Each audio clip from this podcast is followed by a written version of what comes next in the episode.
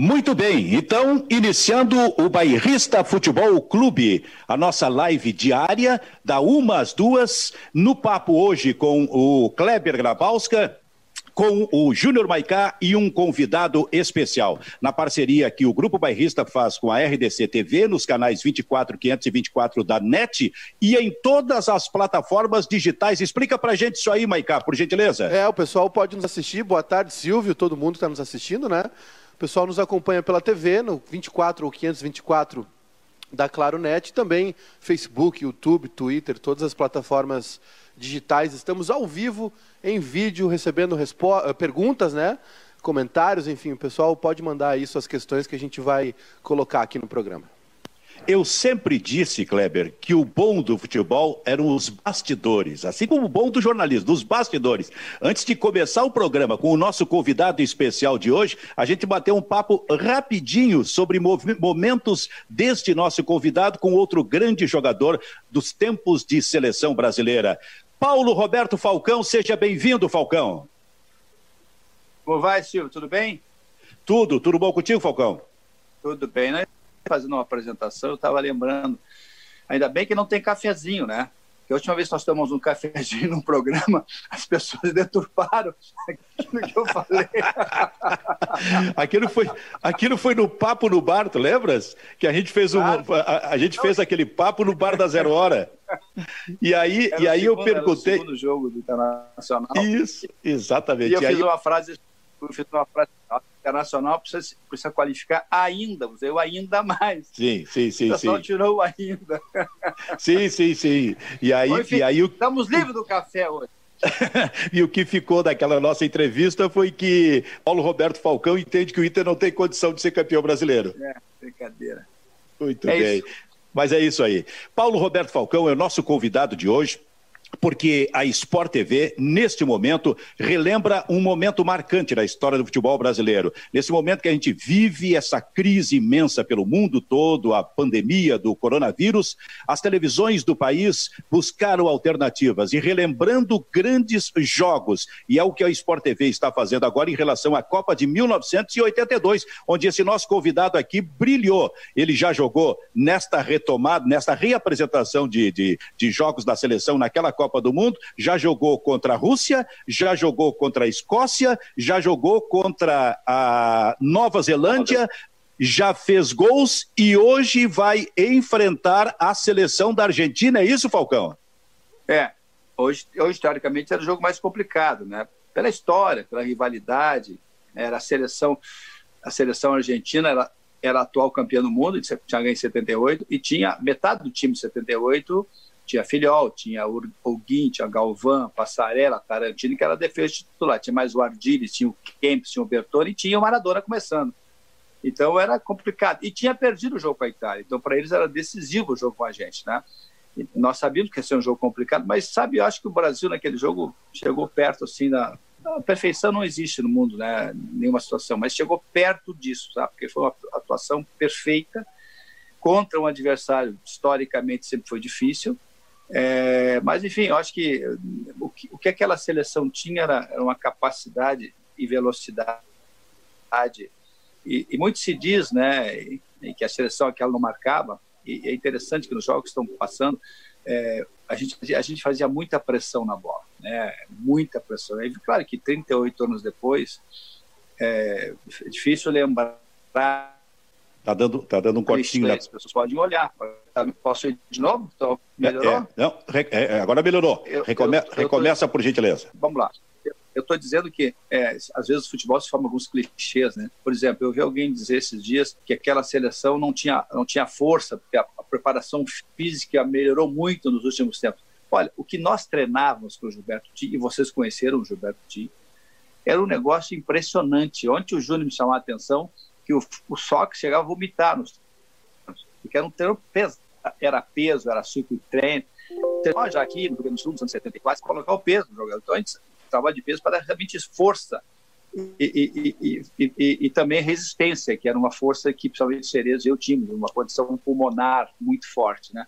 É, então, é, e esses clichês é, tá, dando, tá dando um corte, tá dando um corte na transmissão do, do Falcão, tá dando um corte, tá, tá dando um corte tá no, na, na, Tá dando um corte na transmissão tua, Falcão. Vamos ver se a gente retoma aqui. Se, se, se por acaso der o corte de novo, o Júnior, que é o nosso, o nosso comandante técnico aqui, estabelece de novo o contato contigo. Mas tu estavas tá. falando sobre esse treinamento forte da seleção brasileira, quando muito dizia, muita gente dizia que aquele time não tinha força.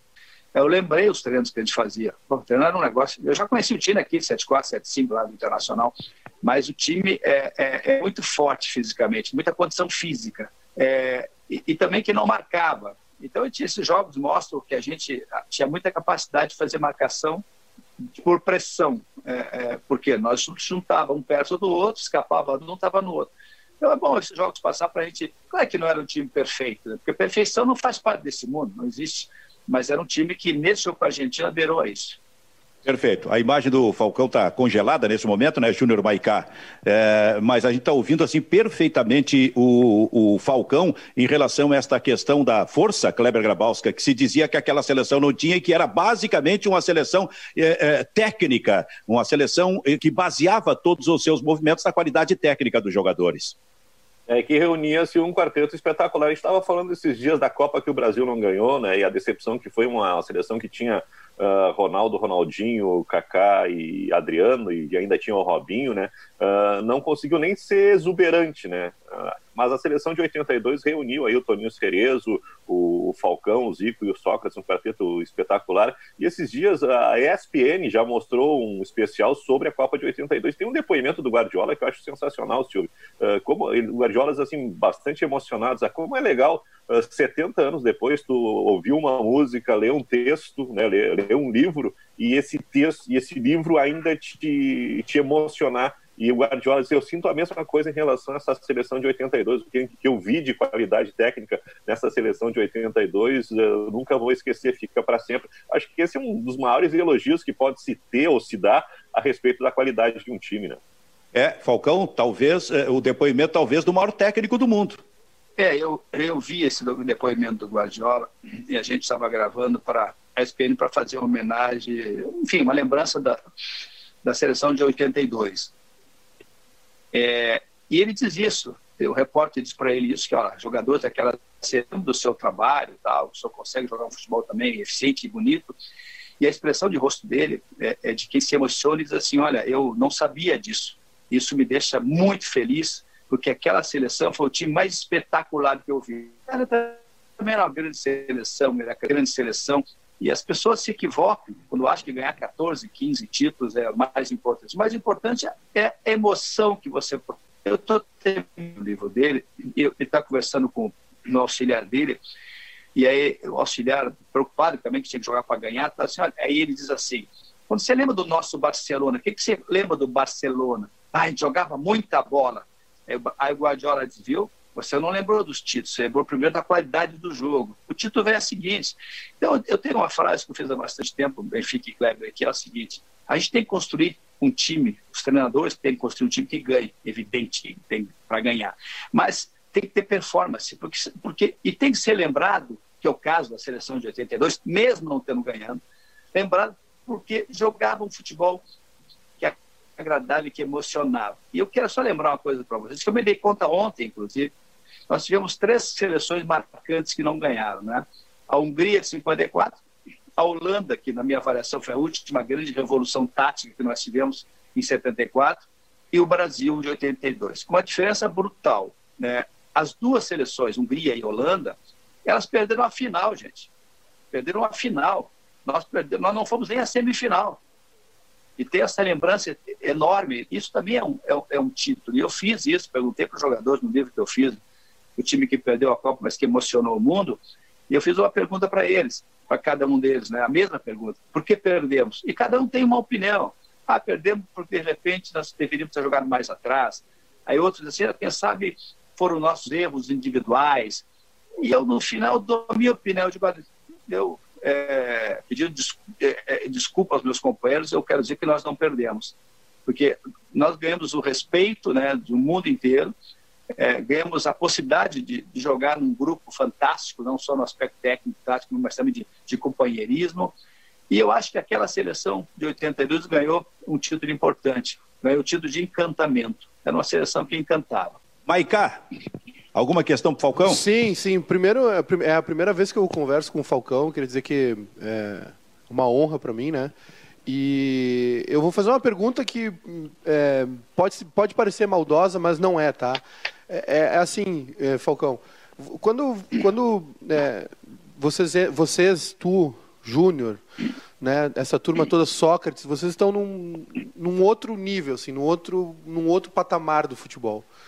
E, e, e obviamente que a, a, expectativa é sempre maior, né? A gente sempre espera muito mais de quem pode dar muito mais. Mas eu queria saber de ti, assim, Falcão, é, como é que foi para organizar os teus pensamentos pós Copa do Mundo, assim? Como é que foi para ti assimilar esse golpe? Como é que foi é, entender na tua cabeça que talvez uma Copa do Mundo para ti que foi um um craque histórico não, não, não estaria no teu hall de, de títulos assim como foi para ti o, o pós-copa sabe que a gente eu, a gente nunca se preocupou muito com isso né? Estou falando aqui dos meus companheiros. Nunca falamos muito sobre isso. A única vez que nós falamos um pouquinho desse, dessa história foi quando a FIFA fez um, escolheu os 100 maiores jogadores da história os 100 anos da FIFA nós somos homenageados pela FIFA em Londres. É, e a gente falou um pouquinho do jogo né?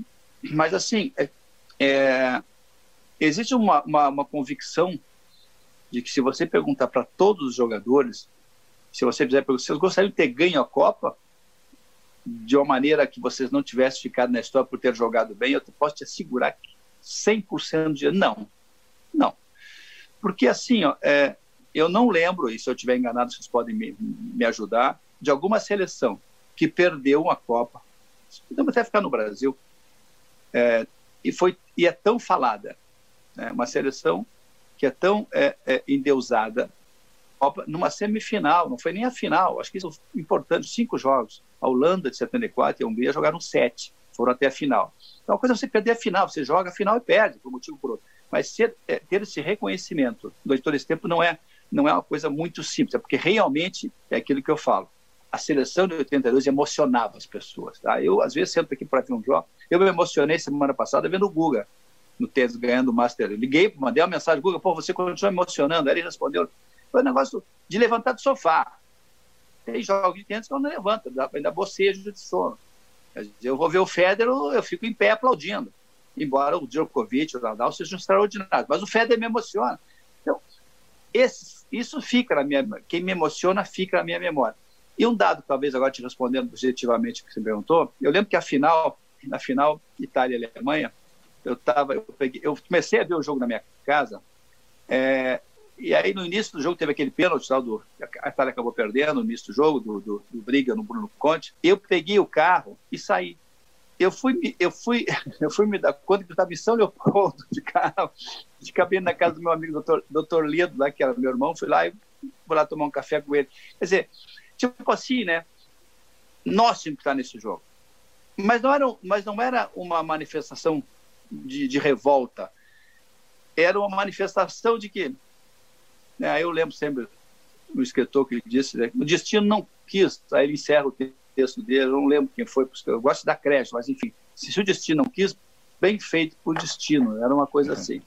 Enfim, é, foi duro depois do jogo, claro, porque nós esperávamos ganhar, nos preparamos para isso, mas ninguém sofreu depois, ninguém sofre hoje com isso, ninguém, ninguém precisou deitar num divã para resolver essa derrota aí, não.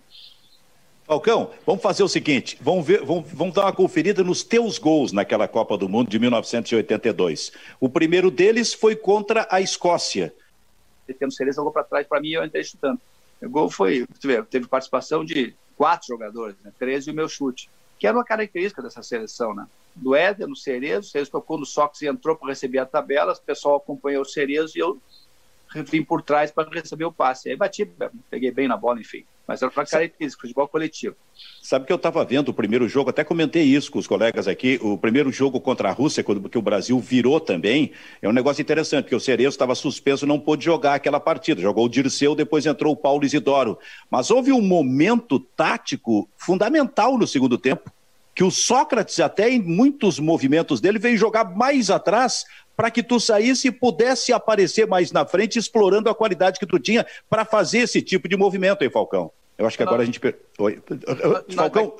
recomeça jogo, recomeça a tua resposta, por gentileza, Falcão. Vamos lá. Eu, eu, aquele jogo, nós tínhamos apenas só criou no meio campo. O Dirceu ficava na direita, é, então aí, tinha uma dificuldade no meio, né, porque tinham mais jogadores.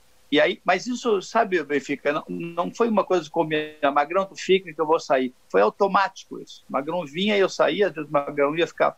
Era uma coisa que, que, que foi construída assim, é, é, é de, sem sentir, não teve uma conversa, tá? Sim, sim, não, é que deu um corte depois que tu falasse sobre o movimento que era automático teu com o Sócrates. Era com o Carpegiani, como era com o Cerezo na Roma, quer dizer, não precisa dizer fica que eu vou, a hora que um saía para a jogada, outro trancava um pouquinho mais para não deixar o meio campo abandonado. Isso acontecia com o Magrão também, e, e, e o Magrão vindo de trás, com muita qualidade, sem errar passe, isso ajuda muito também.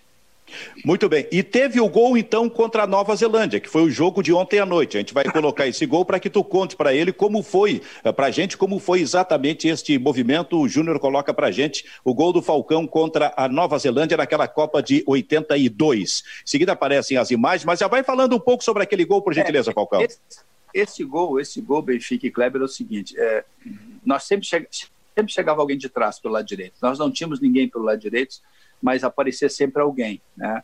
E assim, a gente vai ver depois com, contra a Argentina, vai ver é, contra a Itália, e viu, viu contra a Nova Zelândia nos gols do Zico também, que o Leandro passou.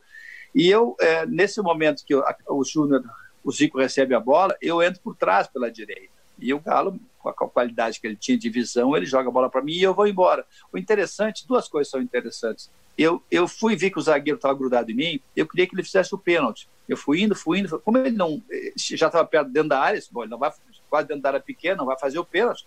Aí chutei e fiz o gol. Mas é engraçado. O meu número 15, é, que não deveria ser o número 15, porque na época se jogava de 1 a 11 e o goleiro reserva era 12, isso é um dado curioso. O goleiro reserva era 12, o lateral direito reserva era 13, o zagueiro central reserva era 14, o quarto zagueiro reserva, no caso era o Edinho, deveria ser o 15, e o Pedrinho, reserva lateral do Júnior, 16. Sobraria para mim a 17 ou 18. Não sei porque diferença o me deu a 15. E nesse gol tem uma foto que não aparece o número 1, porque o número 1 vem para dentro e aparece só o número 5 nas costas. São as curiosidades aí. É. Agora, Júnior, Júnior Baicá. Oi. Diz uma coisa para mim, para o Kleber e para o Falcão. Tu já eras nascido na Copa de 82? Não, não. Nasci em dezembro de 84. Isso é um, desaf... Isso é um desaforo, né, Falcão? Bem feito para ele.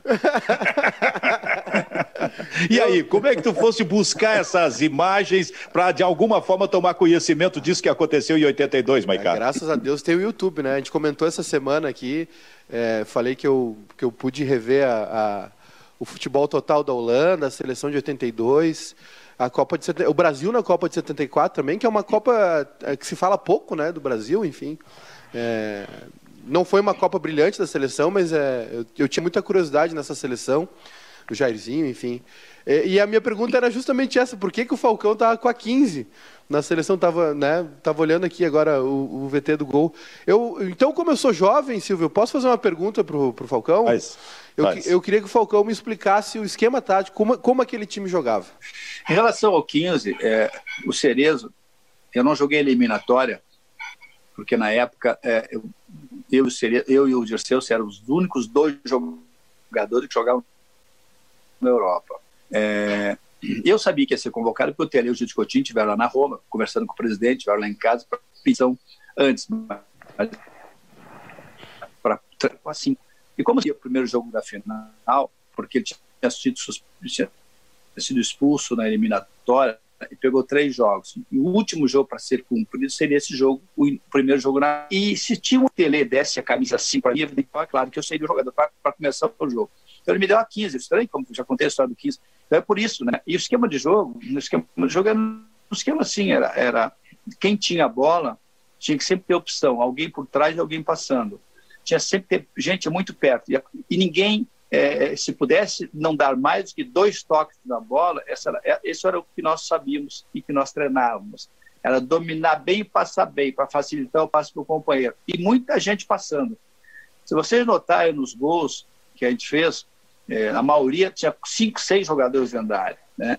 O Júnior, por exemplo, que era um jogador, o Leandro, de uma qualidade absurda, os dois, podiam inclusive jogar no meio campo, era técnico. Então você tinha, na realidade, muitas vezes o Brasil ficou jogando Até como o Guardiola conta no livro dele, não do Brasil, mas de como às vezes eles olham, como às vezes ele goleou o adversário por surpreender. Nós tínhamos dois zagueiros, Oscar e Luizinho. Depois nós tínhamos, lá na frente, o Leandro na direita, o Júnior na esquerda, eu, Cerezo, Sócrates. Praticamente são só dois defensores. E o resto no meio, com dois na frente. Por que, que se fazia isso? Porque a gente não tinha risco de contra-ataque, porque a gente sempre, normalmente estava com a bola no pé. E nós tínhamos o Oscar muito bem no desarme e o, e o, e o, Luizinho com a qualidade absurda técnica.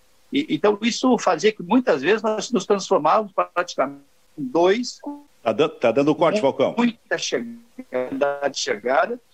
E, e, a gente, quando perdia a bola, aonde?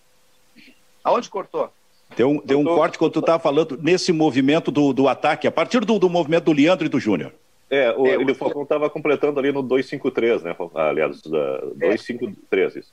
É, é, exato. E às vezes era, cinco, era, era dois atrás, quatro no meio, tá? E mais quatro na frente. Mas nós sabíamos também, para não dar o contra-ataque, que se fa nós fazíamos, se faz uma é, pressão de perdeu a bola, tá? é, não voltar, porque não dá tempo de voltar, porque os caras, nós temos só dois à frente, atrás. Então o que a gente fazia? A hora que perdia, a gente pressionava ali, é, dois, três na mesma bola, para tentar roubar a bola, que é o que todo mundo quer fazer hoje, né? Os times na fase, que é pressionar onde perdeu, não esperar para recuar, para depois tentar pressionar. Então essa era uma vantagem desse time, além da qualidade individual, né? Além da... E nós tínhamos ali também uma lideranças importantes. O Oscar era capitão do São Paulo. O, o Zico e o Júnior eram os, os dois do Flamengo o Magrão do Corinthians. Eu tinha, também já tinha sido capitão aqui, praticamente era o capitão lá na Roma, junto de Bartolomeu. Então, um time de muita força, de muita, de muita é, liderança. Mas interessante que todos eles com o um único objetivo, é ser campeão do mundo. E se trabalhava muito, muito é isso, se treinava, se precisava. Vocês terem uma ideia, o Magrão, que era um fumante, ele parou de fumar durante o período da Copa. Corria muito, quer dizer, todo mundo nessa, nesse carinho que a gente tem no mundo inteiro. Olha só, o, Kleber, como o tempo está passando uh, rápido, e eu ainda quero tocar num assunto de um movimento social que o Falcão está fazendo com esta seleção de 82, vamos, vamos, vamos mostrar, Kleber, o gol do Falcão contra a Itália, que é uma das imagens mais emblemáticas que até hoje é lembrada da, das imagens, mesmo, mesmo o time perdendo ali, ficou esta imagem que a todo momento é recuperada, por exemplo, pelas uh, televisões. Este gol que a gente vai colocar uh, uh, do Falcão é, contra a Itália. O jogo foi também emblemático, lembrado até hoje, porque a Itália saiu ganhando, o Brasil empatou, a Itália fez o 2 a 1 o jogo do Paulo Rossi, Paulo Rossi fazendo três gols, e aí o Falcão fez aquele gol que daria ali naquele momento a classificação para a seleção brasileira. A gente vai ver esse gol então para que o Falcão possa comentar, Kleber, e a gente e a gente também conversa a respeito desse assunto. Tá aí o gol, ó. Vamos colocar então. A Itália, como eu disse, naquele momento estava ganhando a partida da seleção brasileira por 2 a 1 e o Falcão marca um golaço. Tá aí a jogada. Falcão, vai contando pra gente. É, é esse lance é, também, aí tem a participação daqui que eu falava antes, da passagem do Cerezo. Tá? Quando eu recebo a bola do Júnior e que eu, que eu sinto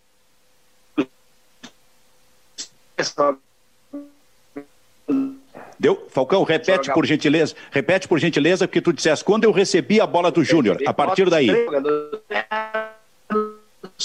É, nós estamos. Caiu a internet? Está me ouvindo, Falcão? Falcão, eu, eu acho que tá, tá, é, nós estamos com ok, nós estamos com um problema de internet, mas recomeça ali quando tu dissesse onde eu recebi a bola do Júnior. Aí quando o Júnior me deu a bola e eu virei, e vi o Cerezo passando por trás de mim. Eu ia jogar a bola. Quando eu fiz menção de jogar a bola para o Cerezo, os três jogadores da Itália que estavam na minha frente acompanharam o Toninho. Aí eu joguei a bola para ele, escolhi, trouxe para dentro e fiz o gol. Quer dizer, eu digo duas coisas. Se o Cerezo não passa, não faz aquela jogada sem. Se o, se o Cerezo não passa, Falcão, é, recomeça aí.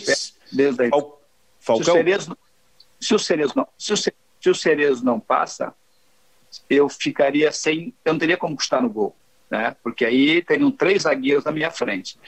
E eu brinco sempre que se, se, eu não tenho todo aquele chute de pé esquerdo. Eu digo que o Brasil chutou junto comigo aquela bola.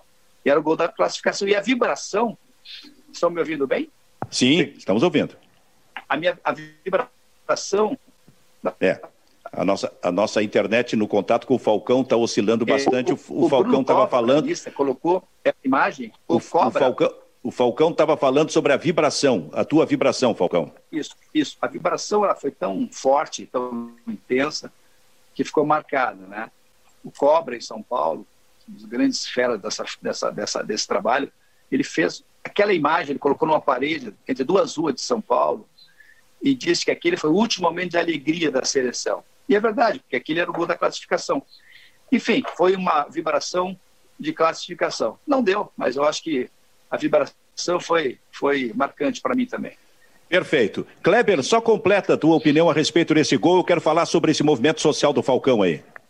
Eu queria só um detalhe do Falcão, como é que foi voltar para a Itália depois desse jogo com, com a Itália, você voltou para Roma, Falcão? Na realidade, todo mundo, todos os outros eram meus adversários lá também, só o Bruno que jogava comigo, que era meu companheiro.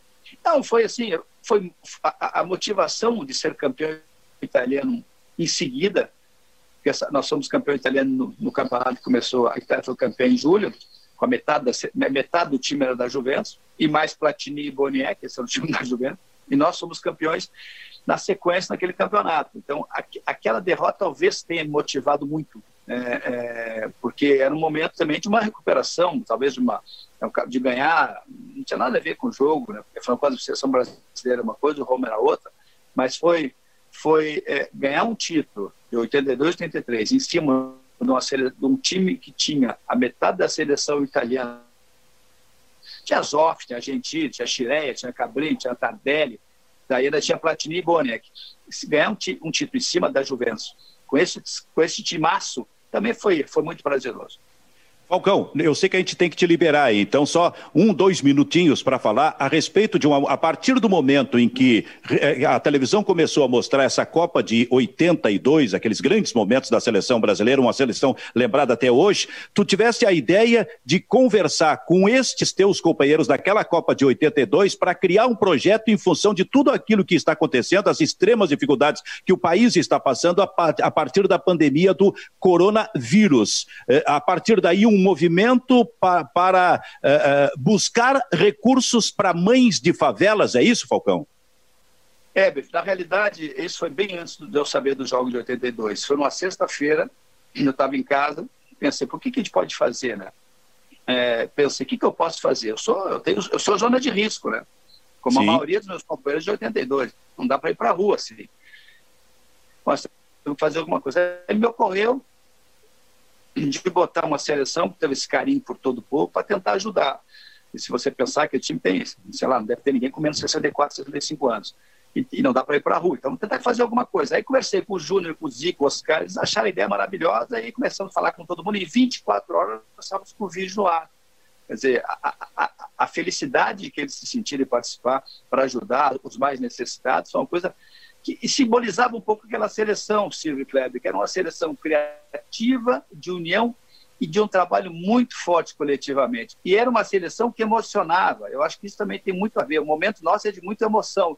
E naquela passada, eu estava aqui em casa sentado, e, enfim, e, e, que me ocorreu isso, eu acho que a ligação foi futebol coletivo, e é, é o que se precisa hoje, um ajudar o outro, e também pela emoção. Nós vivemos um momento de muita emoção eu acho que essa seleção que provou.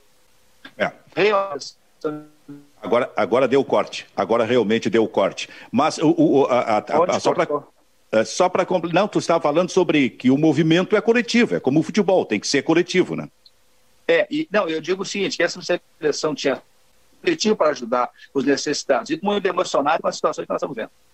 Muito bem. O teu assessor, o Ricardo, até me deu a informação de que mais de 2 milhões de reais já foram arrecadados para ajudar uh, uh, as mães de favelas uh, em função de tudo isso que está acontecendo no Brasil. De resto, de resto, o Ricardo me diz também que tem um escritor italiano que tinha 10 anos de idade quando tu chegaste lá, ele era um menino e que ele andou pela Itália toda acompanhando a Roma por causa de ti. Ele era muito torcedor teu e da Roma naquele momento. Pois agora, recentemente, ele resolveu escrever um livro baseado em ti. Como é que é essa história aí, Falcão? É, isso também foi surpreendente. Né? Esses dias aí eu recebi essa notícia. Ele, na verdade, ele, ele fala de Roma, que o Roma dois anos antes da, do, do, da, da nota minha É, o, o, o, o corte o corte está muito ruim. A vida dele, em termos que na cabeça dele, ele simboliza. E agora, está escutando melhor? Não. Melhorou, tô, agora estou ouvindo, agora tô ouvindo melhor, Falcão. Estou dizendo que o, o, o, Sandro, que eu falei com ele para agradecer a homenagem que ele fez, ele fala que a gente que da Roma, depois daquela chegada, melhorou e fez com que a geração inteira começasse a sentir orgulho porque a Roma começou a ganhar. É sempre bom né, ter esse reconhecimento de, de que alguma coisa boa foi feita e, e muito, muito, muito satisfeito pelo reconhecimento. Só acrescentando, Benfica, é, o pessoal pode até ajudar lá, é, acessar o link de mãesdafavela.com.br, doar o que quiser, lá tem as explicações como é que faz. É, Perfeito. Bom, a gente faz o seguinte, a gente até repete aqui depois durante o programa, mãesdafavela.com.br, um modo de ajudar Isso. mães de favela, um modo de ajudar mães de favela a partir desse movimento do Falcão, uh, liderando todo um processo de ajuda com os grandes jogadores da seleção brasileira de 1982. Paulo Roberto Falcão, em que pese as dificuldades da internet, mas deu para mostrar muita coisa naquela Copa, os teus gols marcados, os teus, uh, teu depoimento, tua opinião sobre algumas coisas acontecidas e especialmente esse movimento social que vocês estão fazendo. Muito obrigado e até a próxima aí, Falcão. Sem dúvida. Abraço para vocês se cuidem. Tá bom, se cuida aí também. Paulo Roberto Falcão, é, craque daquela seleção brasileira de 1982. Vou te dizer, Kleber, o Falcão jogou demais naquela Copa. Para mim, o Falcão foi o melhor jogador daquela Copa. E um volante que marcava gols, tanto que ele marcou três gols para a seleção brasileira, né?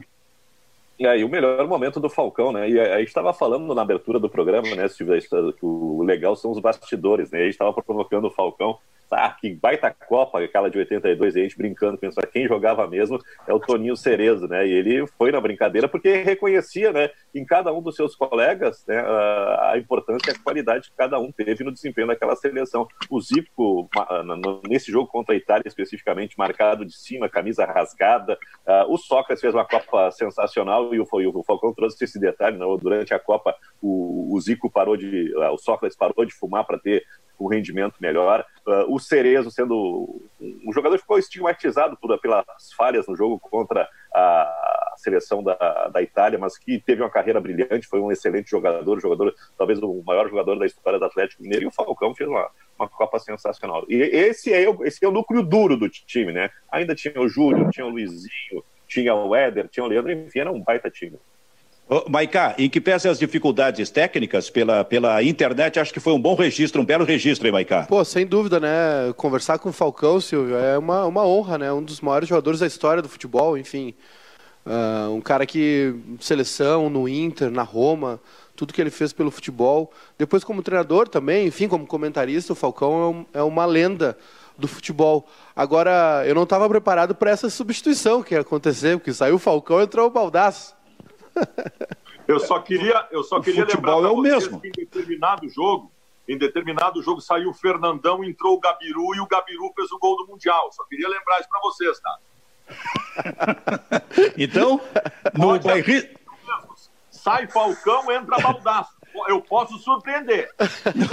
no bairro, então, na, na, na, prática é o seguinte: no bairrista Futebol Clube que está em campo, sai Falcão entra Baldaço. Então, é isso? Entrou o nosso Gabiru?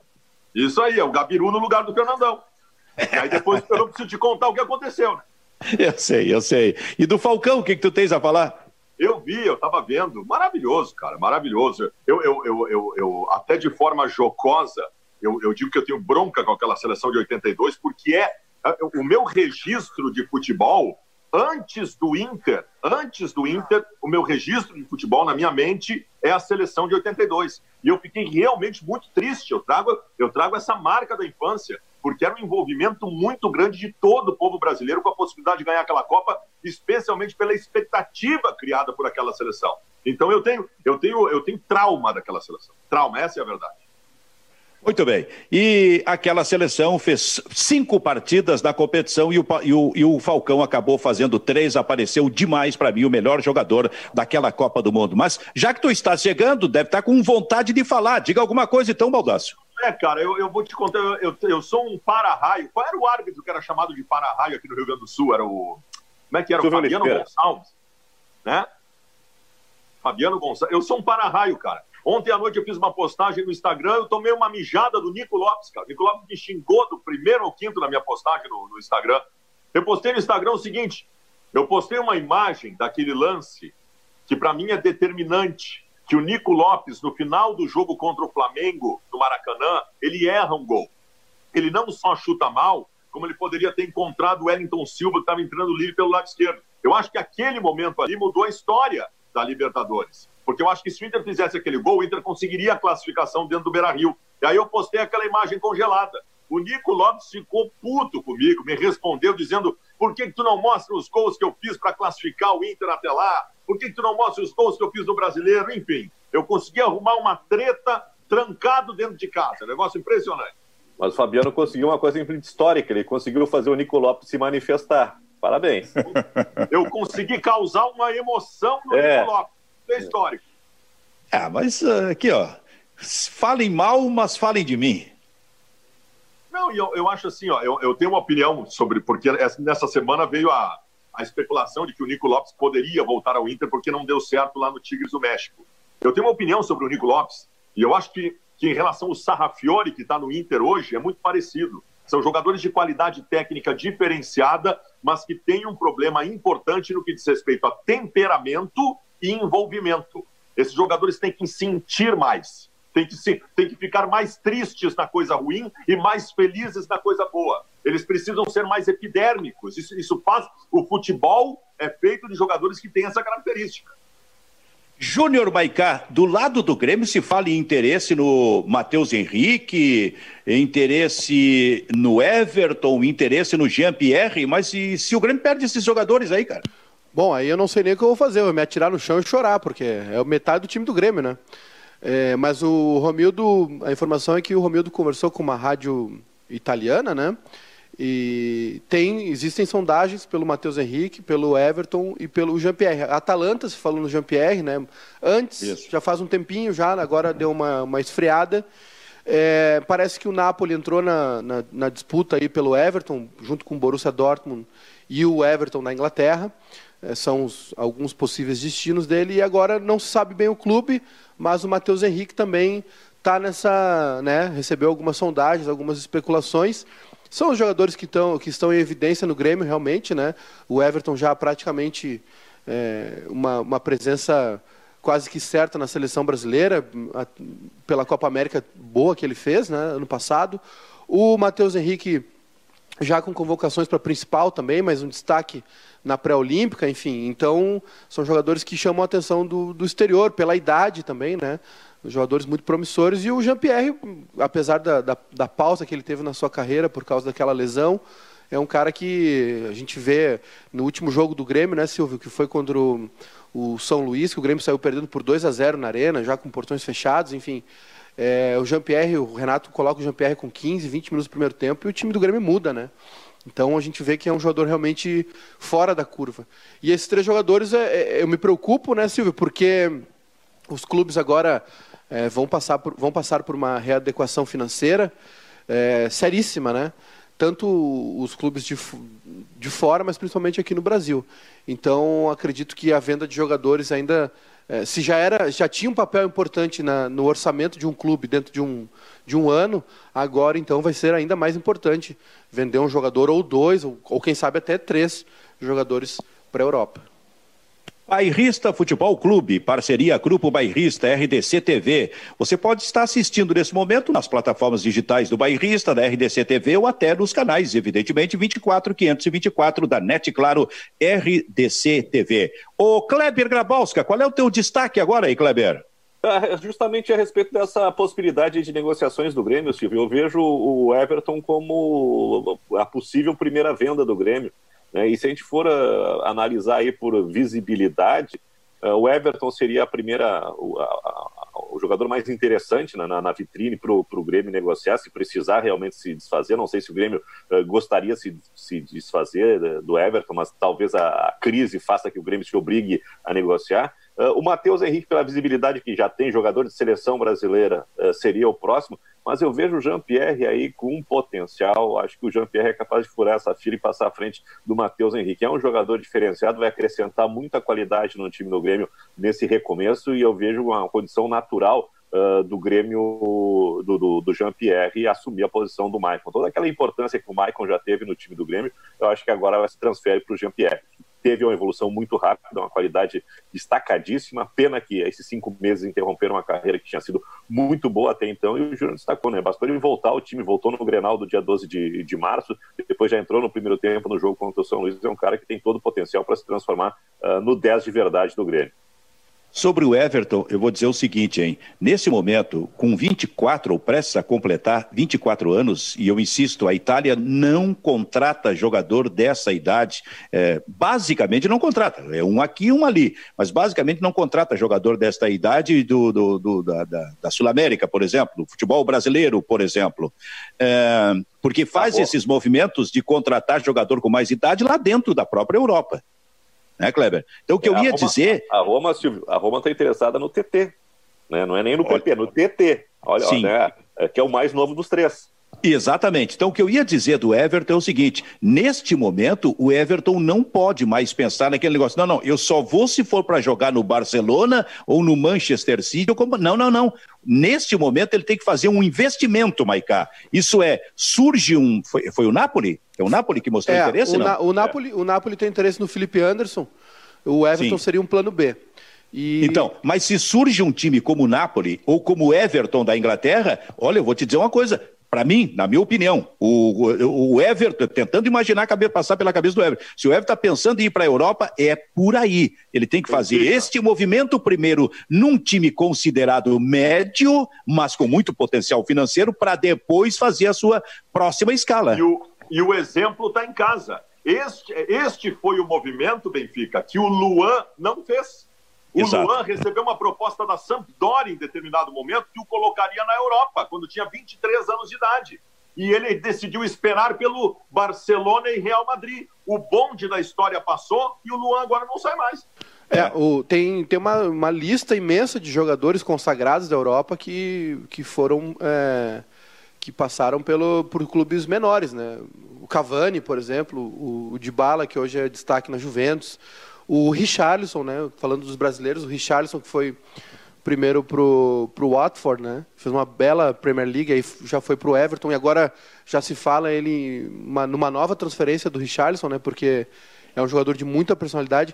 Os europeus têm esse costume, né, Silvio, de é, para o jogador ir direto para um clube, é, esses grandes no, esses grandes clubes históricos aí da, do futebol mundial é, Barça, Real, enfim, Manchester United, eles para irem sem escala eles têm que chamar muito atenção, né? É. Eu lembro do Anderson também, é, que foi do, do Grêmio para o Porto e do Porto para o Manchester, enfim, tem uma série de, de, de, de jogadores aí de, que servem de exemplo para isso. Acho até assim, de uma maneira sendo bem sincero, acho até que Borussia, Dortmund, um, Everton é, e Napoli são grandes nomes para o Everton Isso. do Grêmio, porque são, são clubes que disputam frequentemente, a, tirando o Everton da Inglaterra, disputam o, o, Borussia e o Napoli, estão praticamente todos os anos na, na Champions League, é, fazendo boas temporadas, né, boas campanhas de Champions League, indo a, a aos matas, aos mata-matas, né?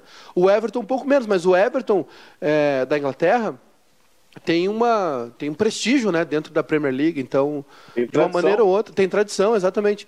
É claro que o, olha eu se eu tivesse na pele do Everton Cebolinha se eu pudesse escolher um clube desses três eu iria para o Borussia Dortmund né que é um clube que tem investimento enfim. Agora tem que ver a questão a ida dele está uh, linkada à saída do Sancho né que é um jogador que está com muito destaque, enfim, um, um, um, ponteiro esquerdo, enfim, perna direita. É, um jogador que está sendo muito falado, enfim, destaque, né, né jovem destaque. Ah, no Napoli tem essa questão do, do Felipe Anderson, porque o, o Clebinho lembrou bem, sai o Calerron, né? E no Everton ele teria, talvez ele vá até para o lugar do Richarlison, né?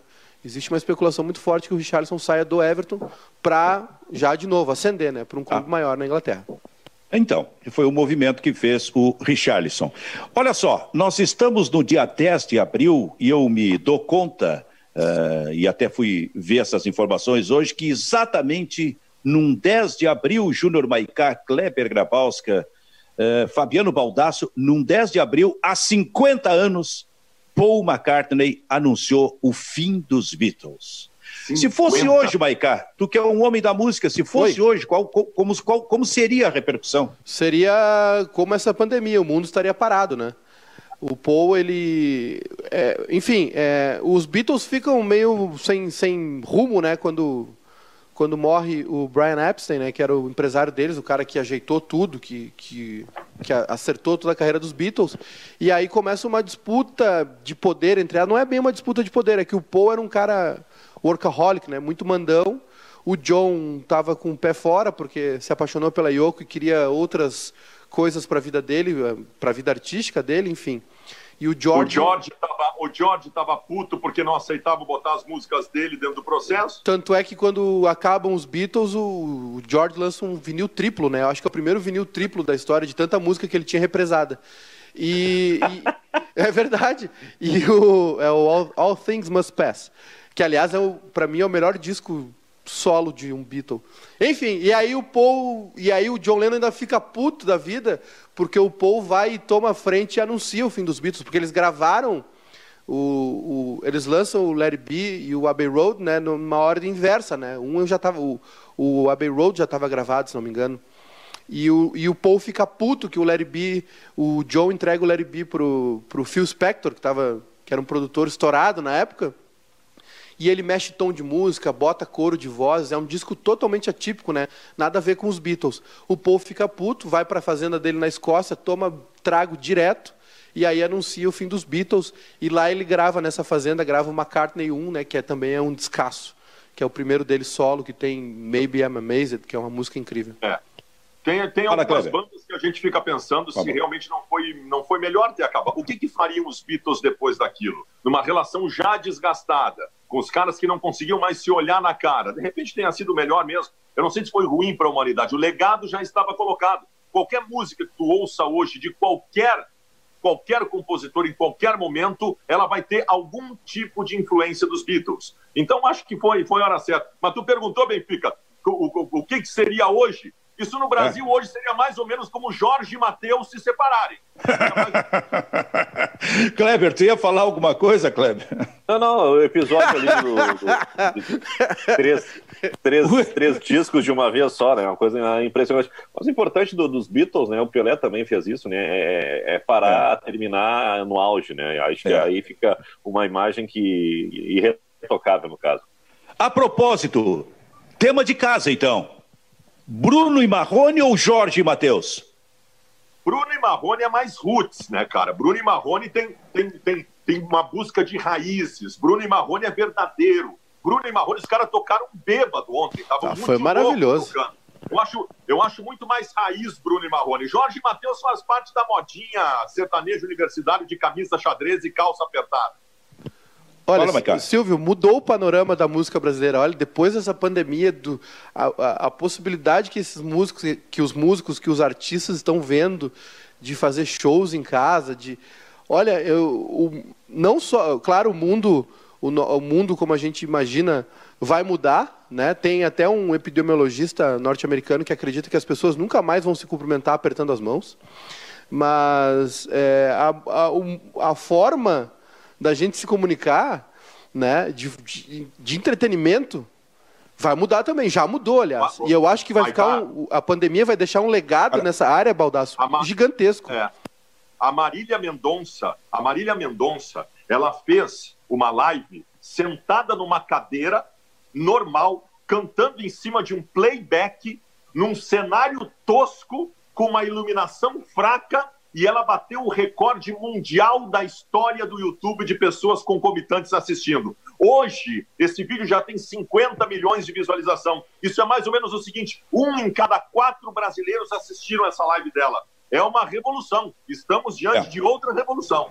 Já mandei uma mensagem para o Paul McCartney para que ele faça uma live aí. Por favor, Paul. Aliás, como é que é? Vai, vai... Nós, nós estamos indo para o fim do programa, Maica, é que eu tenho que passar essa bola aqui pro. pro mas, mas fala rapidinho pro Kleber para encerrar. Não, vai ter um show uh, mundial, né? Uh, todos em casa, obviamente, para arrecadar fundos, enfim. E o Paul McCartney é uma das atrações. Vai ter a apresentação de Jimmy Fallon, Lady Gaga, Elton John, enfim. Vai ser tipo um Live Aid, vai ser tipo aquele, né? Uh, aquele festival que acontecia. E Sim. só que cada um nas suas casas. Kleber Grabowska, para fechar, alguma indicação, Kleber? Ah, eu tô. Mas minha indicação hoje é um vinho tinto e um peixe, Silvio. Eu tô só pelo peixe. é mesmo, é? Filas Baca... e. Só, ba...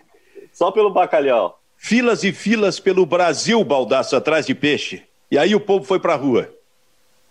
Para buscar, para buscar o peixe. É um negócio inacreditável. O Brasil merece ser estudado. Que coisa é que inve é que inventaram lá atrás, eu não sei se foi o, exatamente o Jesus Cristo que disse isso, que deu essa ordem, que é o seguinte: sexta-feira santa não se come carne, tem que ser peixe.